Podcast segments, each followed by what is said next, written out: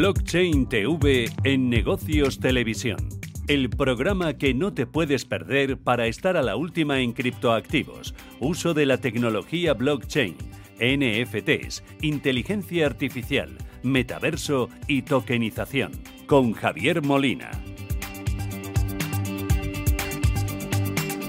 Empezamos el programa de blockchain televisión de forma distinta. Sabéis que siempre traemos tecnología, inteligencia artificial, conducción autónoma y hoy lo vamos a hacer con esa tecnología premium que está aplicando Kia, esa marca de automoción líder en España, para entender cómo también hasta blockchain va a acabar impactando en el sector de la automoción. Tendremos también en el programa de hoy distintos invitados aquí en físico, porque es el último programa de la temporada de verano. Paramos, volveremos en septiembre y por tanto toda la información hoy aquí recogida. Como siempre, recordarte que nada de lo que digamos es una invitación a invertir, que son solo opiniones. Sin más, empezamos.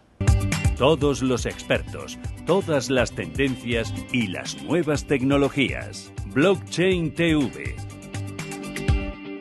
y aquí estamos ya con Eduardo Divar, director general de Kia. Eduardo, ¿qué tal? ¿Qué hay? Buenas tardes, ¿cómo andamos? Oye, vamos a hablar de tecnología premium. Eh, se conocía la semana pasada incluso que la, la, DGT, la Dirección General de Tráfico, había sacado, junto con una asociación, pues ese DNI Card, una forma de tener un carnet virtual que nos permita para las empresas de alquiler eliminar todos los documentos físicos vía blockchain pero hoy no vamos a hablar de eso, Eduardo, vamos a hablar de cómo esa tecnología, que sí que ya se está cada vez viendo más su impacto en sector automoción, lo estáis los fabricantes incorporándolo a los vehículos. Vamos a hablar tecnología premium y para ello nos vas a dar una sorpresa, ¿no?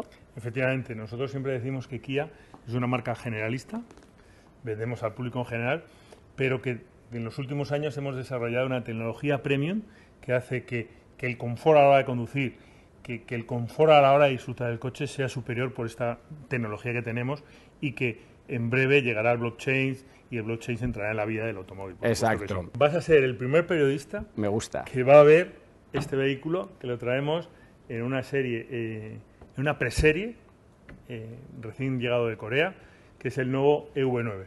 Un sub de 5 metros, 100% eléctrico, que puede configurarse en 5 o en 7 plazas y que tiene una tecnología que ahora iremos hablando de ella totalmente premium. Vámonos, que tenemos cinco minutos y hay que sacar mucha información. Pues venga, pues eh, si os parece lo que vamos a hacer es descubrir primero el coche y vemos el nuevo EV9. ¿Qué diferencia a este EV9 del resto de coches de los sub que estabas diciendo 100% eléctricos? Pues mira, eh, lo primero es eh, la tecnología que tiene, yo creo que es tan sofisticada que vamos a tener que emplear con los clientes tiempo para explicárselo más que conduzcan el coche. Fíjate. pero esto me recuerda un poco a cuando explicamos NFTs, explicamos activos digitales, que tenemos una barrera de entrada. ¿Cómo la evitamos aquí? Bueno, pero, pero, pero es fácil, lo que pasa es que hay que explicarla. ¿no? En, primer lugar, lo que, lo que sorprende de este coche está conectado a Internet, pero como muchos coches hoy en día y tenemos el sistema de eh, aplicaciones bajo demanda en la cual pues puedes descargarte cualquier aplicación que el coche necesite para un momento dado. Por ejemplo, necesitas el 4x4 un fin de semana, vale. Mm, el coche lo compras en 4x4, ese fin de semana quieres darlo de alta, pum, eh, eh, entras en el navegador del coche, coges la aplicación y te bajas el 4x4. Y que dice 4x4 puede decir asientos calefactados, puede decir lo que sea las actualizaciones over the air, es decir, las actualizaciones por internet o en el aire. Es decir, cualquier actualización que el coche necesite va a venir automáticamente. Pues sorprende, por ejemplo, que tú cuando vas a aparcar el coche y estás muy justo para poder salir o entrar, lo aparcas un poco más delante y, te sales del coche y el coche le das un botón y automáticamente el coche se desliza para adelante o para atrás para que te permita salir o entrar. El coche este tiene nivel de conducción 3 manos fuera. Lo que pasa es que hoy todavía eso no está permitido en España. Entonces este coche, a pesar de que tenga conducción autónoma 3, tendrá que seguir con la 2 hasta que la legislación en España cambie. Detecta las líneas continuas, las líneas continuas, los, los, cambios de velocidad, las señales. Eso lo lee todo el coche con las cámaras que tiene aquí delante y, en, el, y, en, el, y en, el, parabrisas. Me hablabas de la huella digital. ¿Cómo es este acceso? Bueno, eh, una de las, eh, de las condiciones que tiene este coche para poder arrancar es que pongas el dedo, como en cualquier smartphone, y con la huella digital el coche arranca el Vehicle to Load es el que hace que puedas conectar a la carga de electricidad un electrodoméstico, un- una Estás máquina el- para hacer palomitas, Vale. pero una buena función es que si tú tienes otro coche eléctrico en casa y te has quedado tirado sin batería ese coche eléctrico, puedes llegar con este y cargarlo. El Vehicle to Load se convierte en Vehicle to Home, es decir, que puedas conectarlo a casa y el coche provee de energía a tu casa. Con lo cual puedes en un momento dado tirar de la batería del coche en lugar de gastar energía de la red. También el coche decide cuándo va a ser más barato poder conectarse si lo conectas en tu casa. Si lo conectas en un cargador de fuera será la tarifa que salga el cargador. Una de las cosas importantes también, al tener una batería de 100 kilovatios y cargar a 400 voltios, quiere decir que en un cargador de 350 kilovatios el coche puede estar cargado 100% en un cuarto de hora. Que el coche se conecte directamente al cargador inteligente de cualquier red eléctrica y sin tener que utilizar una app, sin tener que utilizar una tarjeta de crédito, directamente identifique el coche, la tarjeta de crédito del dueño y puedas cargar sin tener que hacer ningún papeleo o, o- o tema burocrático alrededor. Bueno, yo creo que fundamentalmente la tecnología premium que Kia está desarrollando para poner en sus coches hace que el coche se convierta en, algo inteligente, en el cual te pueda decidir la ruta que tienes que hacer y dónde están los cargadores mejor para poder cargar en ruta, que pueda cargar el coche en tu casa y dar servicio a la red o darte servicio de electricidad a tu propia casa, que puedas cargar otro coche eléctrico si se queda sin batería, lo de las palomitas que hemos visto, que el coche eh, en su función de pantallas, que tiene un infotainment con dos pantallas grandes y una pantalla en medio, hace que el coche sea muy interactivo, que puedas eh, eh, descubrir ahí, como hemos dicho antes, Sí, la sí. ruta, cómo carga, cuánto carga, etcétera, ¿no? Perfecto. Hoy es 29 de junio, es la presentación oficial que se hace pues a, a la sociedad. Eh, ¿Cuándo va a estar disponible para la venta? Pues este coche nosotros esperamos que para octubre pueda estar en los concesionarios de toda España. Eduardo Ibar, desde Kia, muchísimas gracias y te emplazo a unos meses a que me des nuevas novedades. Perfecto, y cuando quieras pruebas el coche. Muchas gracias, Javier. Venga, hasta la próxima. Ya vamos a volver al estudio para continuar con el programa. Vamos ahora a darle una vuelta más de tuerca a estos enunciados que hemos visto, inteligencia artificial, vamos a hablar de blockchain por supuesto, y todo eso, cómo lo estamos al final fundiendo con la identidad digital. Para ello nos acompañan aquí en el estudio Pedro Gallego, ¿qué tal? Encantado. Pues Pedro, desarrollador dentro de Grant Thornton, Raúl López, ¿cómo ¿Qué tal? estás? Muy bien, muchas gracias. director también, la parte en el Crypto Lab de Grant Thornton. Eh, Raúl, vamos contigo. Venga. Porque vamos a dejarle a Pedro lo más complicado, que siempre me gusta para los invitados nuevos. Tú, como ya has pasado, pues ya Bien, está. bien. Oye, eh, se están mezclando últimamente mucho blockchain de un lado, inteligencia artificial de otro, y luego aparece identidad digital. ¿Qué hay de cierto? ¿Qué hay de aplicable? ¿Cómo unimos esas tecnologías? Y luego vemos para qué. Muy bien. Pues identidad digital, nosotros llevamos trabajando con ella ya desde hace cuatro años más o menos en una plataforma basada en blockchain. Hablamos de una identidad digital autogestionada. Estamos en- centrados en el mercado profesional, es decir, es una identidad digital que te permite crear y gestionar identidades digitales y credenciales verificadas en un ámbito para las empresas y para sus empleados. Y esto al final pues genera, digamos, una, una comunicación muy grande dentro de todas las credenciales que se gestionan dentro de- del mundo profesional. Si a eso le añadimos otros protocolos, como pueda ser el de identidad digital, pues empezamos a tener automatismos, empezamos a tener eficiencias y si ya le metemos también, que es algo de lo que hablaremos hoy también, protocolos de zero knowledge, pues aquí lo que tenemos ya es una descentralización brutal porque no necesitas de algún modo pues facilitar información para, para verificar el dato. Para los que no nos hemos enterado de nada, me lo dices así en lenguaje fácil. Venga. ¿Qué estamos consiguiendo con identidad digital, inteligencia artificial y blockchain? En una frase, el En una enunciado, frase. el titular. tenemos, somos capaces de identificarnos en un mundo digital de manera unívoca y no necesitamos eh, facilitar toda la información necesaria para verificar lo que se quiere, eh, lo que se quiere entregar como dato. Un ejemplo muy práctico. Venga. Si yo quisiera eh, entrar en una discoteca y necesito ser mayor de 18 años, existen protocolos por los cuales yo no tengo que facilitar mi fecha de nacimiento, por ejemplo. Debo ser capaz de demostrar que tengo más de 18 años sin pasar mi, mi fecha de nacimiento. Porque lo que está esperando la otra persona es, ¿tienes más de 18 años? Sí o no. Resuelvo esa pregunta y ya está. No Con facilito lo el dato. cual, ahí ya veo la utilidad. Que que es eh, con sensores, igual que estábamos con ese coche de Kia viendo, ¿no? Pues cómo se, se aparcaba solo. Sí. Aquí le estamos aplicando eh, identificación, Tenemos identificación. que es lo que tú decías, de, de- de sin demostrar que soy yo. Eso es, es encriptación al final lo que va. Es un protocolo encriptado donde eh, a través de la, de la inteligencia artificial podemos incluso alimentar modelos que cojan muchos datos que están verificados gracias a la tecnología blockchain y en base a esto obtener esa respuesta de un algoritmo que está entrenado. Claro, con lo cual ahí sí que entiendo entonces la inteligencia artificial no deja de ser pues cómo gestionamos esos datos, ¿no? Será Correcto. coger data y Y ordenarla bien. hacerlo automatismo. Exactamente. Eh, le vamos a meter blockchain para que esos datos sean seguros, que Correcto. no sean Y violables. correcto. ¿Vale?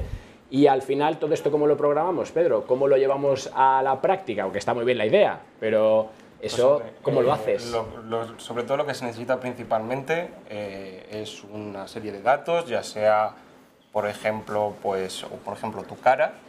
Necesito diferentes datos en los que yo, la inteligencia artificial se pueda basar. Esa inteligencia lo que hace es ir entrenándola y diciéndole cuál es la que sí es correcta, cuál es la que no. Y ahí poco a poco va entrenando y entrenando. Y una vez que ya está entrenada es el sí o no, que eres tú, por ejemplo, o no lo eres. Y de ahí ya la capa de blockchain. Claro, y ahí entonces, ¿cómo eh, le metes la información más sensible? Un poco vosotros siempre de Gran Thornton, de Gran Thornton habéis estado hablando de, oye, esa protección de datos, cómo lo hacemos, lo hacemos bien. eh, el cero, el cero knowledge realmente, porque mm, sin dañar la información crítica puede verificar la propia inteligencia artificial que eres tú. Claro, claro. Y oye, esto lo llevamos al proyecto Digitalis, que es el que ya tenemos ahí una aplicación. ¿Qué hemos, qué hemos conseguido ahí? Automatismo, sobre todo, eh, integridad hacia el usuario realmente y dar una, yo creo que una nueva forma de poder llegar a crear una propia credencial de otra persona. Sí, al final es un sistema mucho más robusto donde lo que conseguimos precisamente es, oye, si yo ya no tengo que facilitar para verificar esa información datos sensibles, lo que puedo hacer es quitarme la parte del verificador que está en el otro lado, porque ya le va a llegar la información verificada. Entonces esto hace que podamos lanzar esta herramienta en otros mercados donde antes no, no- no estaba Claro. pensado. Eso te iba a preguntar ahora. ¿Cómo lo bajamos un poco? Estás haciéndolo a nivel más empresa, internamente. ¿Cómo van a ser los siguientes pasos? Esas entidades que quieren liderar el cambio, que nos escuchan eh, y ven en vosotros pues, esa ayuda, ¿dónde lo vais a aplicar? ¿Vamos a poder ir, como tú decías antes, a una discoteca y con temas biométricos, esa identidad digital autogestionada? Que también ahí quiero ver cómo interactúo yo y cuándo Claro. doy yo consentimiento, que Eso te, te preguntaba claro. eso antes, ¿no? la parte de, de los datos sensibles.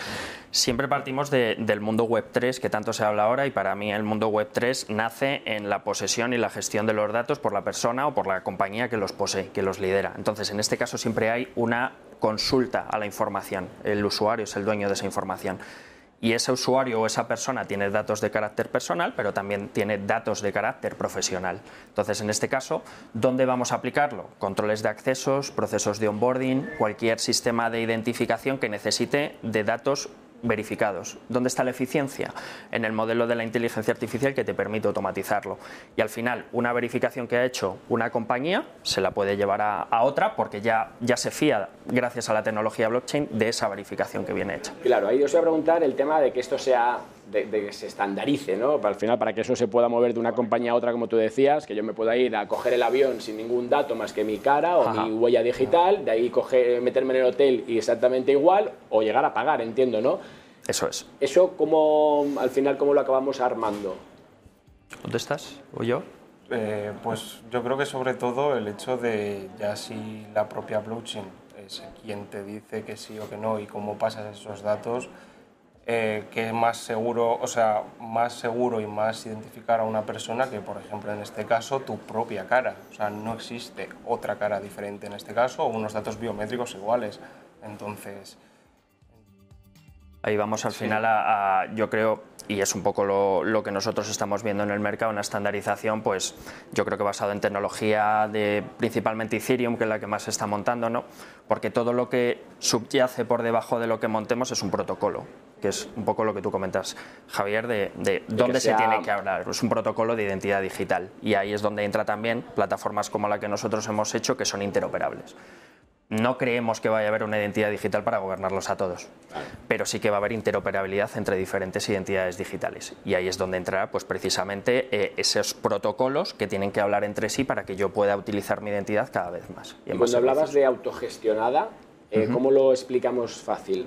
Bueno, porque al final yo tendré que dar derecho, o sea, acceso a parte de la información mía que me interese y que quiera que tú tengas y que tú me solicites. Ahí estado en la clave. Tú tienes que dar el acceso. Es decir, ahora mismo el, consentimiento se produce porque tú le facilitas esos datos a la compañía y la compañía se los queda y pierdes el control. Claro, pierdes la trazabilidad. Tú la compañía puede hacer con ella lo que quiera. Ahora mismo lo que le digamos que en una identidad digital autogestionada le das acceso, le das consentimiento a que acceda a tu información, pero no, no le estás dando tu información. De tal modo que es, eh, llegado el caso, se puede cortar ese acceso. Claro, que ahí es la tecnología blockchain la que nos facilita y nos da esa seguridad. O sea, muchas veces se ha dicho esto, ¿no? Yo te lo doy en, Web 2, al final transmito todo, aquí ese es el control que voy a poder ejercer sobre mis datos, sea estos cuales sea, y luego lo llevemos al, al, vamos, al proceso que sea. Hay varias eh, opciones. La primera es que no viaja un documento, viaja una credencial. Es decir, solo viaja la información mínima necesaria que te están pidiendo. Punto, eh, eh, digamos, de beneficio inicial. Segundo dato, se puede revocar esa credencial, con lo cual en el momento que tú dejes de necesitar el servicio que te están ofreciendo, lo puedes, puedes dejar de prestar esa información, con lo cual las ventajas son palpables, digamos. Oye, nada, nos queda medio minuto, eh, pero no quiero irme eh, sin que me expliquéis un poco los siguientes pasos, ¿no? porque hemos hablado de esa unión entre inteligencia artificial, blockchain, identidad digital autogestionada, sin tener que demostrar nada. ¿Hacia dónde vamos, Raúl? ¿Está haciendo a los dos?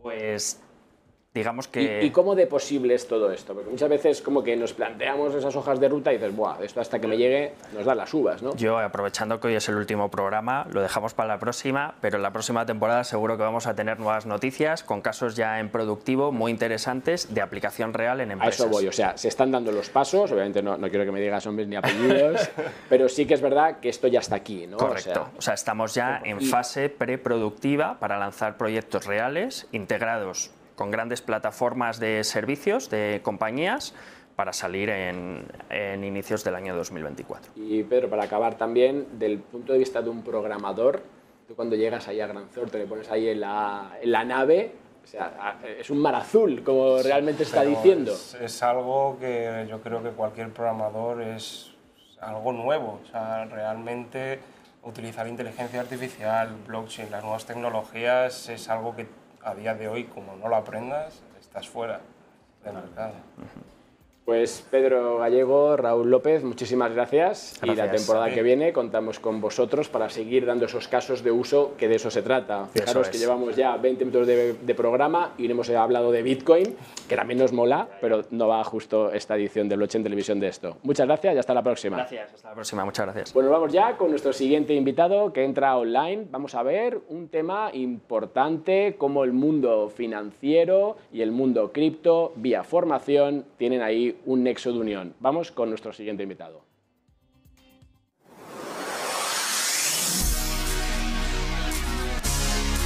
Renovaba. Tu banco Web 3. Lleva las finanzas tradicionales y activos digitales al máximo nivel. Y saludamos a Jesús López. Jesús, ¿qué tal? Hola, Javier, ¿cómo estás? Buenos días. Oye, gracias por la invitación, ¿no? Nada, no, no podíamos eh, cerrar esta, esta temporada de Blockchain Televisión sin ver un poco cómo ese mundo financiero clásico y el mundo cripto pues al final se van a acabar entendiendo, están ya en eso y vosotros desde la escuela eh, FEF estáis pues sacando este primer programa de gestión y evaluación de activos digitales. Quiero que me cuentes un poco el, porqué, el porqué de, este curso y cuáles son los objetivos. Hombre, Yo te diría primero que es curioso que quizás una institución como la nuestra, ¿no? que podríamos hacer, que podemos decir que éramos nativos analógicos ¿no? del mundo financiero, nos hemos tenido que ir convirtiendo y ahora creo que somos unos grandes defensores de lo que va a ser todo lo que, lo que es el proceso de eh, ya digitalización pasada, pero todo el proceso de lo que es eh, las finanzas descentralizadas, las finanzas digitales. ¿no? Yo creo que el mundo digital ya está aquí, apoyado por la tecnología blockchain. Yo estaba escuchando antes, no soy un especialista, soy un simple economista ¿no? que se dedicó a los mercados de capitales, pero todo lo que es blockchain, sistemas de DLT, pues han permitido un desarrollo importante. En esta casa hemos hecho incluso trabajos de investigación de cómo se podría desarrollar las finanzas descentralizadas y cómo integrarlas y converger con lo que son las finanzas tradicionales. ¿no?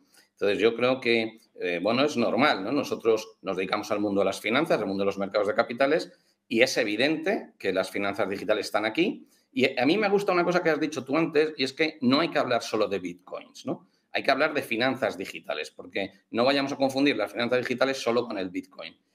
Y yo creo eh, que hay tres cosas que, que han producido un poco de... Bueno, te voy a decir algo que a tus oyentes les va a encantar y a mí me encanta, y porque este curso que ahora os contaré, creo que llega en el momento oportuno. ¿no? Ayer leía yo en el expansión, vamos, más analógico, vamos, expansión digital, pero tradicional para nosotros, que el BBVA empezamos a ofrecer a los inversores minoristas eh, productos, o sea, exchange trade funds, o fondos cotizados, con el colateral de los bitcoins. Y por otro, pero ya hay inversores minoristas, que esta es la gran pregunta, ¿no? ¿Cuándo va a llegar esto a la inversión minorista y cómo hacemos para que el inversor minorista tenga una cierta garantía cuando invierte en este tipo de productos eh, eh, para que no se asuste, ¿no? Porque hay que quitarle el miedo a que son productos especulativos, poco transparentes, ahí entre comillas que lo usan los, los malos, etcétera, ¿no? Yo creo que esto hay que quitarlo. Entonces, ¿qué hicimos nosotros en escuelas ¿Ves? Que es lo que me, preguntabas, ¿no? Pues nosotros lo que hicimos es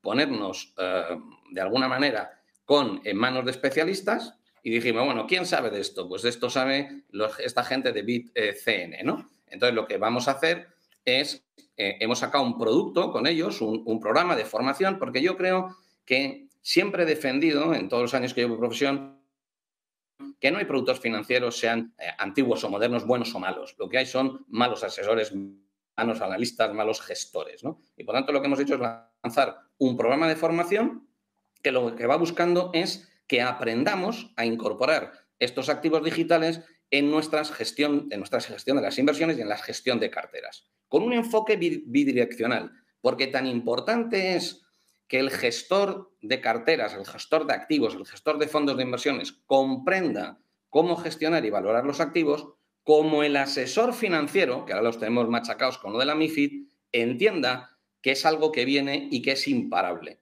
O sea, lo que son las finanzas digitales, lo que son los activos digitales, es algo que va a ser el futuro de las carteras de inversión. O por lo menos que complementará las carteras de inversión. Y por lo tanto, siempre he pensado que lo único importante es formación, formación, formación. Es decir, para poder asesorar bien, para que el público minorista le se quite los miedos de estas nuevas inversiones, hay que formarse. Ahí coincidimos, ahí, coincidimos, Jesús. Estoy sin tiempo. Eh, dime solamente los tres grandes eh, temas que vais a tratar en este, en este curso. Nos quedan 30 segundos, con lo cual... Sí, mira, los temas son fáciles. Hay una serie de módulos, pero vamos a hablar de unos módulos centrales, que es hablar de las finanzas descentralizadas, estrategias de trading, valoración de proyectos, gestión de carteras. Un tema muy importante que es seguridad, la custodia que estabais Eso es. hablando antes y luego todo un mundo transversal que es el gaming, metaverso, sector inmobiliario. Va a ser un curso que va a estar mezcla entre clases tradicionales presenciales y clases grabadas online. Oye, la última nada, frase, ¿dónde lo encontramos? Dame una, página web donde podemos ir a ver ese tema. Lo encontráis en, en www.escuelafef.es y, y ahí podéis encontrar tanto el syllabus como podéis encontrar las condiciones y también muy importante, Javier, la certificación profesional, porque de alguna manera esa certificación nos va a dar también una reputación personal y además empleabilidad.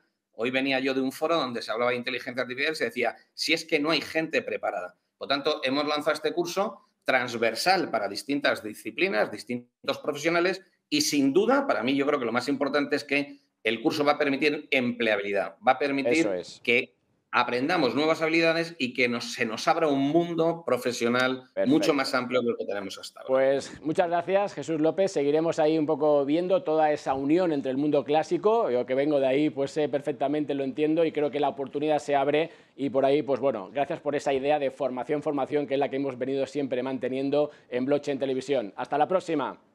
Hasta la próxima, Javier, y muchas gracias. Y nos quedamos aquí con invitado de lujo, no se lo van a creer, pero lo tengo físicamente al lado. Vamos con Joaquín Matinero. Crea hoy tu futuro. Líderes en tokenización. Invierte en inmobiliario con alta rentabilidad y gran liquidez en rental.co. Joaquín, eh, ¿qué ha pasado? Cosas que pasan en la vida. ¿No te ha dejado el tren? No. Como en aquel evento que recuerdo. Que Pues- tuve que tirar, por cierto, de nuestra siguiente invitada. Bueno, es que el mundo está lleno de oportunidades y hoy es una oportunidad de estar aquí, cerrar el curso y, como no, Y esa aprovechar al máximo. oportunidad, lo que nos decía Jesús, el mundo cripto, de la criptoeconomía, no el de la especulación, con el mundo clásico, se están generando oportunidades. Lo hemos comentado muchas veces, pero ahora ya vamos a tirar para adelante. ¿Dónde están las oportunidades? Pues tenemos muchas oportunidades, pero sobre todo en el mundo financiero clásico es donde realmente vamos a ver el boom, donde realmente todo el tema de tokenización de activos financieros, aunque la palabra tokenización parece ser que está en cualquier parte, en el mundo financiero es donde realmente vamos a ver este cambio, este giro copernicano. Además, estamos viendo también el mundo de los videojuegos, donde cada vez más el tema de los pagos está entrando. Y como la palabra de moda es inteligencia artificial, que parece que nos va a estar No durante ir sí, sin ella, A la pero- playa sin la inteligencia artificial. pero el tema de pagos, tema de trazabilidad, tema de certificación, la tecnología blockchain o DLT es la que realmente nos da esta solución. Así que ahí es donde vamos a ver los próximos 12, 18 meses unos cambios muy importantes y lo estamos viendo. La partida de ajedrez que se está jugando a nivel global realmente va hacia ahí. La SEC se mueve, el Banco Central Europeo, los grandes Claro. bancos se mueven y estamos en un proceso de cambio continuo. Pero justo ahí te iba a preguntar, porque esa partida de ajedrez, donde Ujú. no tengo muy claro cómo se están moviendo las piezas, ¿no? Porque estabas comentando, lo has dicho ahora, la SEC por ahí Ujú. viendo. A mí me da miedo todo el tema altcoin. O sea, Ujú. no sé, eso ahora, ahora me, me das tu, tu punto de vista, pero ahí tenemos un problema. Se abre para las STO, se abre las to- Ujú. la tokenización de verdad, se abren las oportunidades. Bitcoin va por otro lado. Sí. ¿Cómo unimos todo esto cuando de repente aparecen los jugadores clásicos? Ya no vamos a hablar de los ETFs de BlackRock porque ya está más, más muñido que, que la una, pero sí que es verdad que, que esos flujos van a venir de ese lado y esa partida, ¿cómo la jugamos? Vamos a ver entrando ya no solo las empresas tradicionales, sino que también veremos la entrada de las CBDCs, que también para muchos críticos, lo que va a hacer que el sistema financiero vaya avanzando de la misma forma. Bitcoin continuará siendo como un activo de inversión, pero es que aparte de esto vamos a ver cómo muchas empresas van a empezar a adoptar tema de trazabilidad, certificación, ya no solo de títulos, sino también de documentos, como un pseudo notariado, y esto cada vez más hará que dentro del sistema tradicional que conocemos a nivel de administración pública y empresa privada empiecen a adoptar estos sistemas. El tema de la SEC, la SEC sabemos que siempre dispara y después pregunta, pero aquí en Europa hemos ido a la inversa, tenemos ya un principio de normativa de criptoactivos, Ayer se publicaron ya varios borradores del euro digital y PSD3 y ahí es donde se va creando la seguridad jurídica que hace que las empresas entren y apuesten por tecnología. Y al final me, me está recordando un poco al, al presidente, ¿no? Cuando le pregunta una cosa y contesta otra. También. Pe- pero queda bien, ¿no? O sea, Bueno, que- entre tú y yo sabemos Pero que... bueno, yo como no soy periodista, no me lo voy a pasar. ¿Cómo afecta esto a las altcoins? Es decir, en esa nueva economía que se está creando, un pronunciamiento de la SEC diciendo que eso son securities Ujú. y por tanto que todo eso no vale, ¿cómo trastoca la innovación? O sea, te doy el pasito más allá. Ujú. Las altcoins eh, a nivel especulativo o con formato de inversión realmente se van a quedar fuera del- de la partida.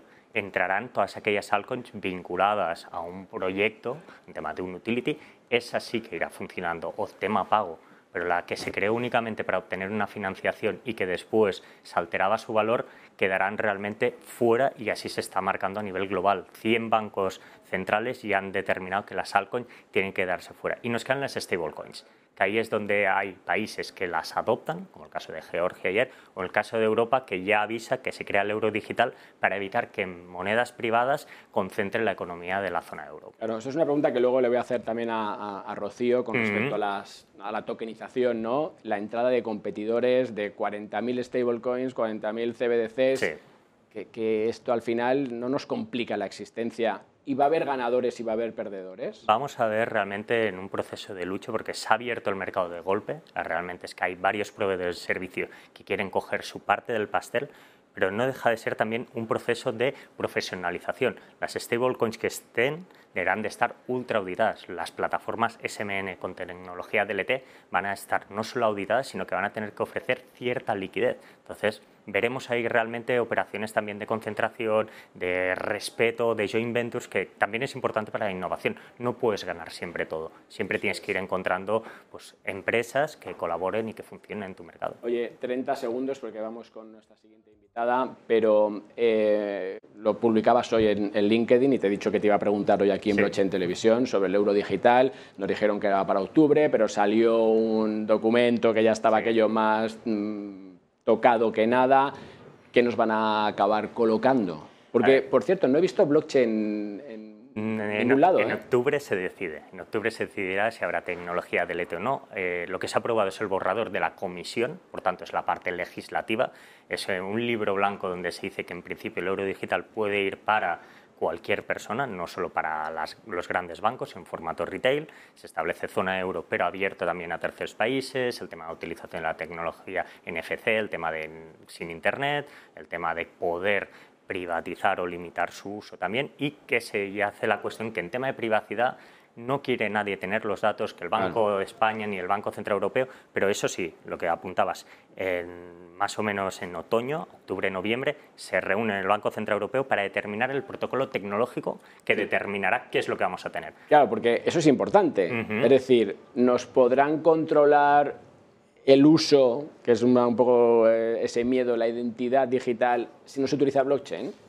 Bueno, ahí es donde están hablando que el límite van a ser 3.000 euros digitales por persona, ya estamos ya limitando la cantidad y está muy vinculado con lo que se aprobó también ahí el borrador de ley DAS 2, ¿no? el tema de las wallets digitales. Entonces, cuando tengan los dos, de alguna forma de control habrá. Ahora, si por suerte los datos estarán pseudo-anonimizados y no podrán venderlos a terceros, esto es lo que intentamos conseguir y que no sea un yuan digital 2.0. Perfecto. Pues oye, te invito a que ya que has venido, quédate, así bueno. ahora con Rocío cuando vayamos pues también le podemos aprovechar para, para preguntarle pues sobre todo lo que está haciendo Token City, pero antes de esto nos vamos a nuestro siguiente invitado. Estuvimos el otro día en los Alastria Awards, un poco esos premios que se han dado y vamos a uno de esos casos que queremos comentar con nuestro siguiente invitado. Vamos para allá.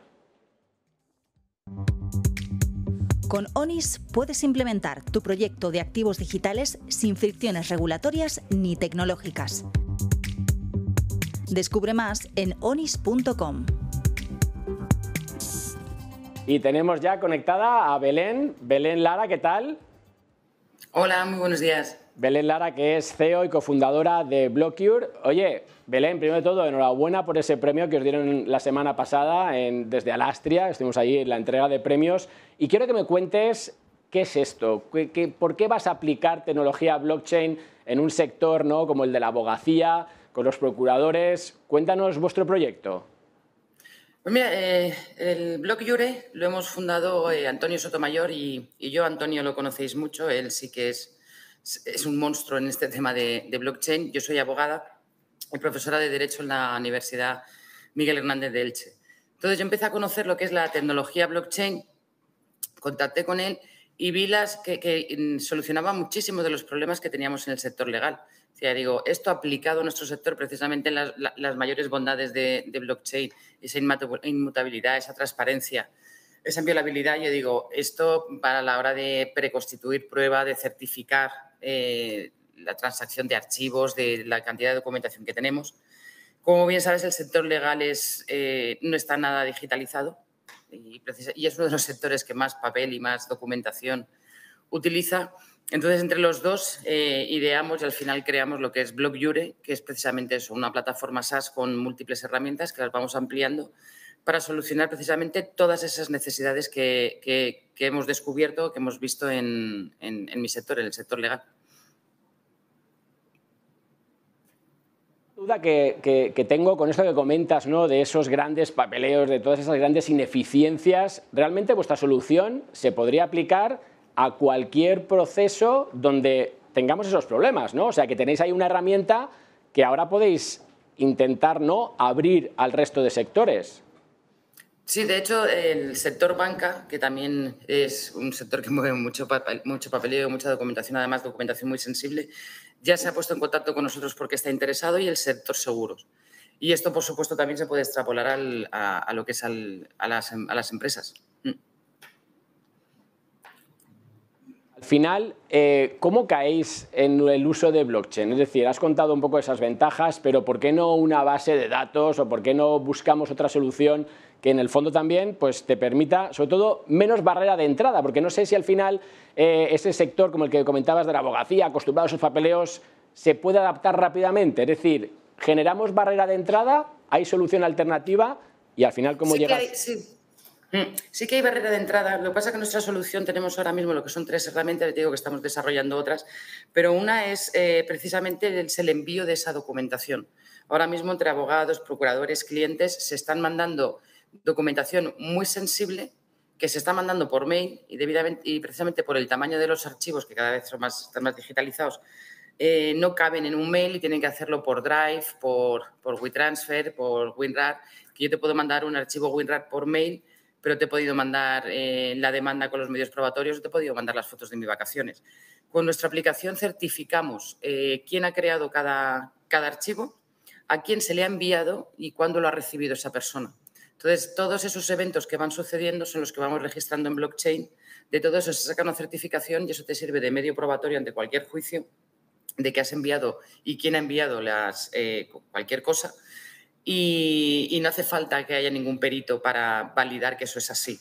O sea, nosotros mismos ya en la plataforma te certificamos que eso es así. Luego también hemos incluido otra que es la validación de identidad en remoto. O sea, es usar la tecnología que ya existe, eh, extrapolarla y ponerla a, disposición del sector legal.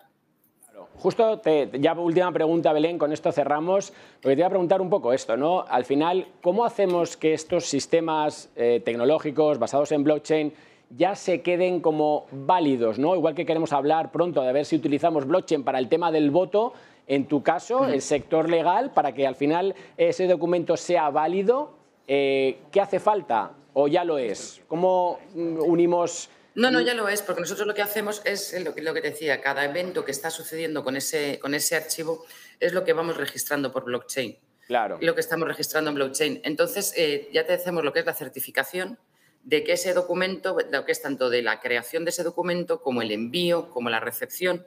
Entonces ahí nos estamos eh, evitando, pues eso, muchos eh, burofax, muchos sustos de mandar. Además siempre se ha dicho que los abogados no nos, no nos jubilamos, nos morimos de ataques al corazón. Precisamente por eso, porque estás con el teléfono, eh, vamos a plazos, tanto con los clientes que tenemos cinco días, que quieres que haga, que recurra, que no recurra. A través de nuestra plataforma, tú ya tienes con un solo clic tienes esa, esa, certificación de que tú has notificado y que has notificado a tu cliente o a tu procurador o al abogado exactamente. Es como si tuvieses un, un notario en el hombro con el que vas es utilizando lo que es poniéndole esa huella temporal a cualquier evento y cualquier eh, transacción que estés haciendo. Pues Belén, muchas gracias de Blockure. Os seguiremos a ver si el año que viene en esos premios de Alastria pues volvéis a estar ahí con esas nuevas aplicaciones que seguro que estáis ya trabajando. Muchas gracias y hasta la próxima. Muchísimas gracias a vosotros. Un abrazo. Vamos ya con nuestra última entrevista aquí en el estudio de Negocios Televisión. Todos los expertos, todas las tendencias y las nuevas tecnologías. Blockchain TV. Y hemos rodeado a nuestra siguiente invitada, nunca mejor dicho, Rocío, ¿qué tal? Muy buenas tardes, Javier. Conocida aquí en Negocios Televisión, desde Token City, CMO, es también una de las socias eh, fundadoras. Y nos acompaña Joaquín Matinero, que ya que lo que teníamos aquí, pues aprovechamos. Aprovechas, aprovechas que he venido. Oye, eh, vamos a hablar de tokenización, Rocío, vamos a hablar eh, de esa ronda que tenéis, pero voy a darle otra vuelta, ya hay mil noticias por todos lados. Quien no sepa que estáis en ronda, pues bueno, es que no está en este mundo, con lo cual no nos interesa pero para aquellos que ya conocen, yo creo que es importante, ¿no? Primero, em, y más hoy que tenemos una noticia, como ha sido que Bit2Me, pues también está presentando un poco pues ese mercado secundario. En el fondo lo que estamos diciendo es que, oye, vamos a tokenizar, vamos a facilitar, vamos a digitalizar, vamos a hacer fraccionable el acceso a, equity, a derechos económicos y a todo lo demás, mm. pero bueno, basándonos en el régimen piloto, con acciones, fondos, bonos, que es un poco lo que entiendo que, estáis tirando. Tenéis ya en el, en el Launchpad, en vuestro marketplace, pues por ejemplo a Etihub, que son también pues, viejos conocidos nuestros. Entonces, mi pregunta es, eh, en este mundo tokenizado, Rocío, igual que ha pasado con los medios de comunicación, yo tenía mi programa de radio solito en Intereconomía con Susana Criado hace dos años, ya han aparecido como setas. Eh, ¿Está sucediendo eso también del lado de tokenización? Es decir, ¿vamos a asistir a esa competencia que al principio es sana, pero que al final mm, no sé cuánto vamos a tokenizar. Es verdad que en, vuestro, vamos, en vuestra información sobre la, ronda están esos datos ¿no? de lo que se va a tokenizar en, billions, billones eh, europeos, pero ¿cómo nos posicionamos? ¿Cómo te diferencias? ¿Y cómo vas a conseguir que esa tokenización sea de Token City? Vale, voy paso a paso, son muchas, son muchas, son muchas preguntas. Directo, casi yo ya no pregunto más y ya yo ya preguntaré por Europa y Suiza, no te preocupes. Sí, no, a ver, eh, vamos a ver, la noticia que ha salido hoy me parece maravillosa. Eh, ¿Por qué? Pues por un lado, eh, viene a reafirmar nuestra visión desde hace tres años, cuando lanzamos Token City. O sea, en ese, en ese, o sea, eh, justo en esa época pues, veíamos los problemas que estaba solucionando y cuando realmente el año pasado la Unión Europea aprueba su nuevo reglamento, pues ponen la alfombra roja para que nosotros y otros puedan hacerlo. ¿no? Entonces, yo creo que es, es, maravilloso porque es, un sector que están haciendo, queda muchísimo recorrido, directamente es un océano azul donde hay que evangelizar eh, todavía está por venir una adopción eh, eh, masiva. Entonces, a nosotros nos ayuda, es decir, nosotros creemos, lógicamente, somos competidores o seremos competidores, pero entre los dos vamos a ir evangelizando y vamos a ir enseñando todas las posibilidades que tiene esta tecnología. ¿no? Entonces, yo creo que es una noticia positiva. Eh, ¿Cómo estamos compitiendo nosotros a día de hoy con, nuestros competidores, que, que, no es B2Me eh, a día de hoy, lógicamente? Llegar, ¿no? Era por, ponerte el ejemplo sí, de la, sí, no, no, pero Lo sé, lo sé, lo sé. Eh, nosotros, por ejemplo, pues sí que estamos compitiendo pues a nivel infraestructura, o sea, uno de nuestros servicios es la, proveer infraestructura de mercado para que compañías o corporates creen sus propios, sus propios mercados privados. Entonces, justo pues cuando un cliente nuestro o un potencial cliente nuestro encima de la mesa tiene una propuesta pues, de competidores nuestros americanos, de competidores nuestros ingleses o de competidores nuestros europeos, eh, hasta ahora la hemos ganado nosotros, pero porque tenemos esa infraestructura modular eh, que en cierto modo vamos a la estandarización, pero al ser modular nos adaptamos de una manera eh, muy ágil y muy rápida ¿no? a, sus, a sus necesidades y luego, lógicamente, en el... Perdón. O sea, que vamos a, vamos a aplicar esto que nos venimos contando, ¿no? de que vamos a poner, eh, igual que estamos en mundo web 3, vamos hacia ese, hacia ese mundo web 3, en este caso vamos a hablar de, tokenización, pero vamos a poner al cliente en el centro y, vamos, y vais a ser capaces de darle las capas que le creen valor. Capas, pero hay una primera capa que es muy importante y yo creo que ahí también nos diferencia eh, a día de hoy, lógicamente, pues tener una escalabilidad a nivel de infraestructura tecnológica, pero es muy necesaria porque el sector está haciendo. Llegan clientes que han escuchado tokenizar, pero no saben exactamente ni, eh, eh, ni para qué, ni cómo, ni por qué. Entonces, esa primera parte de consultoría, de sentarte con el cliente, oye, pues ¿dónde quieres llegar? ¿Qué tangibles e intangibles tiene tu compañía? ¿Cómo podemos encapsularlos? Y quién se los podemos entregar que aporte valor, porque al final ese token se tiene que vender a alguien. Entonces, eh, esa primera fase que nosotros llevamos haciéndolo tres años, eh, pues eh, a día de hoy aporta mucho valor ¿no? y es diferencial. Kim, nos quedan tres minutos. en definitiva, el resumen es que están creando la Token City de cada empresa. ¿no? Están creándola. Y yo mi pregunta es más de que ya no solo a nivel europeo, sé que también os habéis movido por otras jurisdicciones, como es el caso de Suiza, y viendo el coste ¿no? en toda la infraestructura, cómo se está gestionando a nivel de ya no solo potenciales clientes, sino también empresas que den a Token City como una apuesta ganadora, cómo se está explicando esto, ¿no? Entiendo que también va muy vinculado con vuestra ronda. ¿Cómo, está, o sea, ¿Cómo se vincula el estar también en Suiza? Vale.